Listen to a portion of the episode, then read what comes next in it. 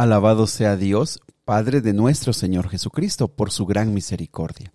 Nos ha hecho nacer de nuevo mediante la resurrección de Jesucristo, para que tengamos una esperanza viva. ¿Te gustaría saber qué significa esta expresión de esperanza viva? ¿Te gustaría conocer algunos resultados de tener este, esta clase de esperanza?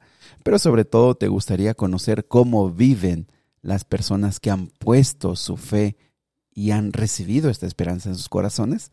Quédate con nosotros, estudiemos juntos Primera de Pedro, capítulo número 1.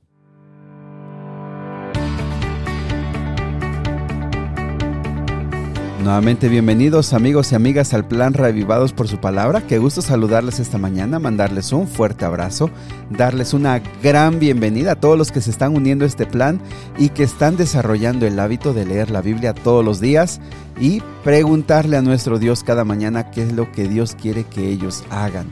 También desafiarles para que no nos quedemos. Recuerden que nuestra meta es estudiar todo el Nuevo Testamento. Hemos estado avanzando de manera personal, hemos estado avanzando, hemos tenido detalles con asuntos técnicos ya que he estado viajando y el equipo que llevé no me sirvió para grabar.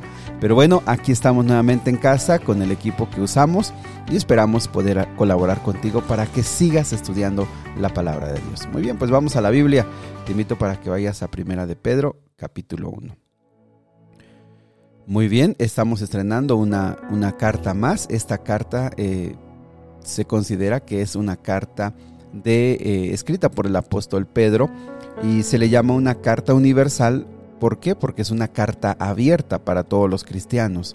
Es una carta que eh, está enfocada principalmente a los cristianos que estaban en la región del Asia Menor eh, en el versículo número uno dice que eh, para todos los que están dispersos, para todos los que viven como extranjeros en el Ponto, Galacia, Capadocia, Asia y Bitinia, que básicamente eh, en este tiempo serían la región de Turquía. Bueno, lo primero que vamos encontrando es esa expresión extranjeros. ¿Por qué? Porque esa expresión fue usada por los cristianos, por aquellos fieles cristianos que eh, llegaron a entender que en este mundo vivíamos como extranjeros, o otra forma de entenderlo es vivíamos de paso en este mundo. E, e, es decir, aquella persona que se ha encontrado con Cristo y ama a Cristo y ahora tiene una fe de una tierra mejor, de la nueva Jerusalén, entonces en ese momento llega a entender, yo voy de paso por, este, por esta tierra. Y, fíjate que esa expresión o, esa idea está también en el Antiguo Testamento cuando se hablaba de que e, ellos iban vivían en carpas. ¿Por qué vivían en carpas? Porque, bueno, los que tenemos un contexto de los, de, en este caso en la iglesia, de los clubes, que acampamos y, hacemos días de campo y, bueno, nos quedamos a dormir en carpas, pues claro que una carpa es un arreglo momentáneo, ¿verdad? Para, para dormir una noche y, por supuesto que tiene ciertas incomodidades, pero bueno, las carpas o las tiendas en ese tiempo eran mucho más robustas, pero es la misma idea. Eh, vas de paso, levantas la carpa, levantas la tienda y sigues avanzando y, y, vas de paso. Entonces, ¿por qué me parece importante esa expresión? Porque creo que nosotros quizá no nos ha quedado claro a veces esa idea. Vamos de paso. Si tú has puesto tu fe en Cristo y, ahora has abrazado las promesas de Cristo, de la tierra nueva, de, una vida eterna, de un mundo mejor, entonces tú entiendes que en este mundo estamos de paso y, y, al decir eso que vamos de paso, bueno, tus prioridades no son las de este mundo. Me, explico con eso. Tus tesoros no son lo más importante en este mundo, sino tus riquezas, tus objetivos, tus sueños más grandes, pues son llegar a esa herencia eterna. Bueno, a ello les escribe esta carta. Eh, parece que de manera objetiva se estaba refiriendo a los judíos, a judíos dispersos en esas regiones, pero como les digo, esta carta llegó a considerarse una carta abierta a todos los cristianos. Muy bien, el capítulo número uno tiene por lo menos dos temas muy interesantes. El primero es el que leíamos al inicio, eh, esa alabanza a nuestro Dios, al Dios el Padre, por la misericordia que hemos recibido por la muerte de Cristo Jesús. Pero dice esa expresión, versículo número 3, dice, nos ha hecho nacer de nuevo mediante la resurrección de Jesucristo. Aquí tiene un juego de palabras donde dice que la resurrección de Jesucristo nos garantiza que nosotros podemos también nacer de nuevo. Nosotros hemos nacido de nuevo cuando hemos muerto al mundo, cuando fuimos bautizados, cuando nos entregamos a Cristo, entonces nacimos de nuevo. Qué, interesante expresión. Has nacido de nuevo y ahora, en ese nacimiento, ahora tenemos una esperanza viva. Mira qué bonita expresión tenemos una esperanza viva. Y, en eso de viva, pues eh, tiene muchas ideas de ser una esperanza dinámica, de ser una esperanza que, siempre está como en movimiento. Ahora, esa esperanza, ¿qué significa o, qué, o a qué se refiere esa esperanza? Bueno, eh, para empezar el versículo número 4 dice que esa esperanza es indestructible, incontaminada e inmarchitable. Es una esperanza, por eso veíamos que está siempre así eh, en, dinamismo, que parece que no muere. ¿Por qué? Porque es una esperanza que, que nos da mucha vida. Ahora, esa esperanza, dice también el versículo 4, dice, está, tal herencia está reservada en el cielo para ustedes, a quienes el poder de Dios protege mediante la fe hasta que llegue la salvación que se ha de revelar en los últimos tiempos. ¿Qué, ¿En qué en pocas palabras, ¿a qué se refiere esa esperanza viva? Esa, esperanza viva se refiere, dice el versículo número 4, dice que esa esperanza está, es nuestra herencia que está reservada en el cielo. Es decir, todo lo que tiene que ver con la vida eterna, con la tierra nueva, con vivir al lado de Cristo Jesús, todo eso que tenga que ver con estar con el Señor para siempre, todo eso es nuestra esperanza suprema. La esperanza más grande es que un día estemos con Cristo Jesús. Esa es la esperanza viva. En eso consiste, en llegar a ese lugar, llegar a ese momento.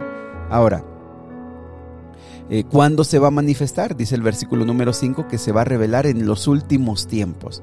Los últimos tiempos se refiere a la venida de Cristo Jesús. Recuerden que el cristiano, desde que, desde que estaba Jesús, los cristianos empezaron a entender que Jesús vendría por segunda vez y nos llevaría con él. Ahora, esa es la esperanza que han tenido los cristianos durante toda la historia. ¿sí? Es en cualquier momento de la historia ellos han, han abrazado esa esperanza de ver a Jesús. Y nosotros también ahora que nos toca, pues también tenemos esa esperanza. Y como lo hemos dicho, esa esperanza es importante porque, porque es la que nos mantiene vivos, es que, lo que nos ayuda a seguir adelante. Y más allá, eh, ahorita vamos a ver un poquito más de esa esperanza. Versículo número 6.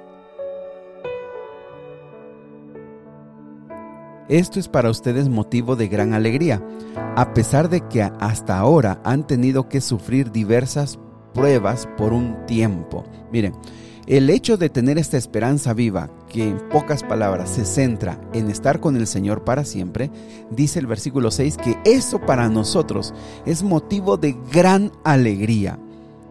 Y fíjate que en otras traducciones eh, nos habla de esa alegría grande, inmensa. Tenemos una gran alegría. Y miren amigos, esa es una de las de los frutos que cosechamos al permanecer en Cristo. Que tú entiendes que eso grande que esperamos en el cielo, eso te produce hoy una gran, gran, gran alegría, un gran gozo, una gran paz. Esos son frutos del Espíritu Santo que nosotros podemos obtener ahora por medio de esa relación con Cristo. Yo sé que mi redentor vive, yo sé que tengo una herencia muy grande, yo sé que hay riquezas que el Señor me va a dar cuando hasta que el Señor aparezca. Pero eso ahora ya me da una gran alegría. Ahora, ve el versículo 6, dice, a pesar de que hasta ahora han tenido que sufrir diversas pruebas por un tiempo. Miren, las pruebas son propias de este mundo las pruebas, los problemas, las aflicciones, las opresiones en el corazón son problemas propios en este mundo y no se van a acabar por la naturaleza misma de este mundo y también porque a través de esos problemas el enemigo trata de robarte esa esperanza viva. ¿Por qué? Porque si no hay una esperanza viva, ya no hay ningún, ningún gozo en el futuro. Entonces cuando una persona muere su fe y se ocupa de las cosas de este mundo, dice, ¿por qué? Porque solamente hay este, en esta vida, solamente hay una vida, solamente vas a vivir una vez, así que haz lo que quieras, vive como tú quieras, no te metas en la vida de los demás, ¿por qué? Porque solamente hay una vida. Pero eso es lo que termina por destruir tu fe, los problemas, pero nosotros a pesar de los problemas tenemos una gran alegría porque no perdemos de vista cuál será la recompensa. Ahora, ve el versículo número 7. Dice, el oro, aunque perecedero, se acrisola al fuego. Así también la fe de ustedes, que vale mucho más que el oro, al ser acrisolada por las pruebas, demostrará que es digna de aprobación, gloria y honor cuando Jesucristo se revele. Mire, lo que nos quiere decir esto es que aún el oro, para llegar a ser más puro y revelar su pureza, o mejor dicho, revelar la pureza, ¿por qué? Porque a través del crisol, a través del fuego, a través de todo ese proceso, se revela que realmente es el oro y que realmente solamente, pues no sé, basura. Así también nosotros, apreciados amigos, a través de los problemas que el Señor permite y a través de los problemas que el enemigo y sus ataques hacen, lo que hacen es revelar esa fe. Y por eso se nos motiva, se nos anima. Mantengamos esa fe, mantengamos esa esperanza viva. Ve el versículo número 8. Ustedes lo aman a pesar de no haberlo visto. Y aunque no lo ven ahora, creen en él y se alegran con un gozo indescriptible y glorioso, pues están obteniendo la meta de su fe, que es su salvación. Miren amigos, eso es lo que yo les quería comentar hace un momento. Pablo les dice, Pedro, perdón, Pedro les dice a estos cristianos dispersos en el mundo, ustedes lo aman pero no lo han visto. Imagínense, ustedes lo aman con una forma indescriptible, pero, no lo han visto. Ahora, aunque no lo ven ahora, creen en Él y se alegran con un gozo indescriptible. Otras versiones dicen inefable, algo que no se puede decir. Mira cómo la realidad de la salvación, la realidad de la vida eterna con Cristo, no es una realidad futura, una cosa que vas a ver allá, sino es una cosa de ahora ya ahora vives con el Señor, ya ahora lo disfrutas, no lo ves, pero lo disfrutas, gozas, tienes paz, tienes alegría, caminas con Él. Apreciados amigos, ¿cuánto, ¿cuánto podríamos nosotros disfrutar? ¿Cuántas cosas podríamos disfrutar ahora si entendiéramos que con Cristo es una relación diaria, continua, un amigo cercano, un padre cercano, un hermano cercano? Por eso es que lo que más el enemigo trata de hacer es hacernos creer que con ir a una iglesia, que con estar allí, ya, eso es ser cristiano.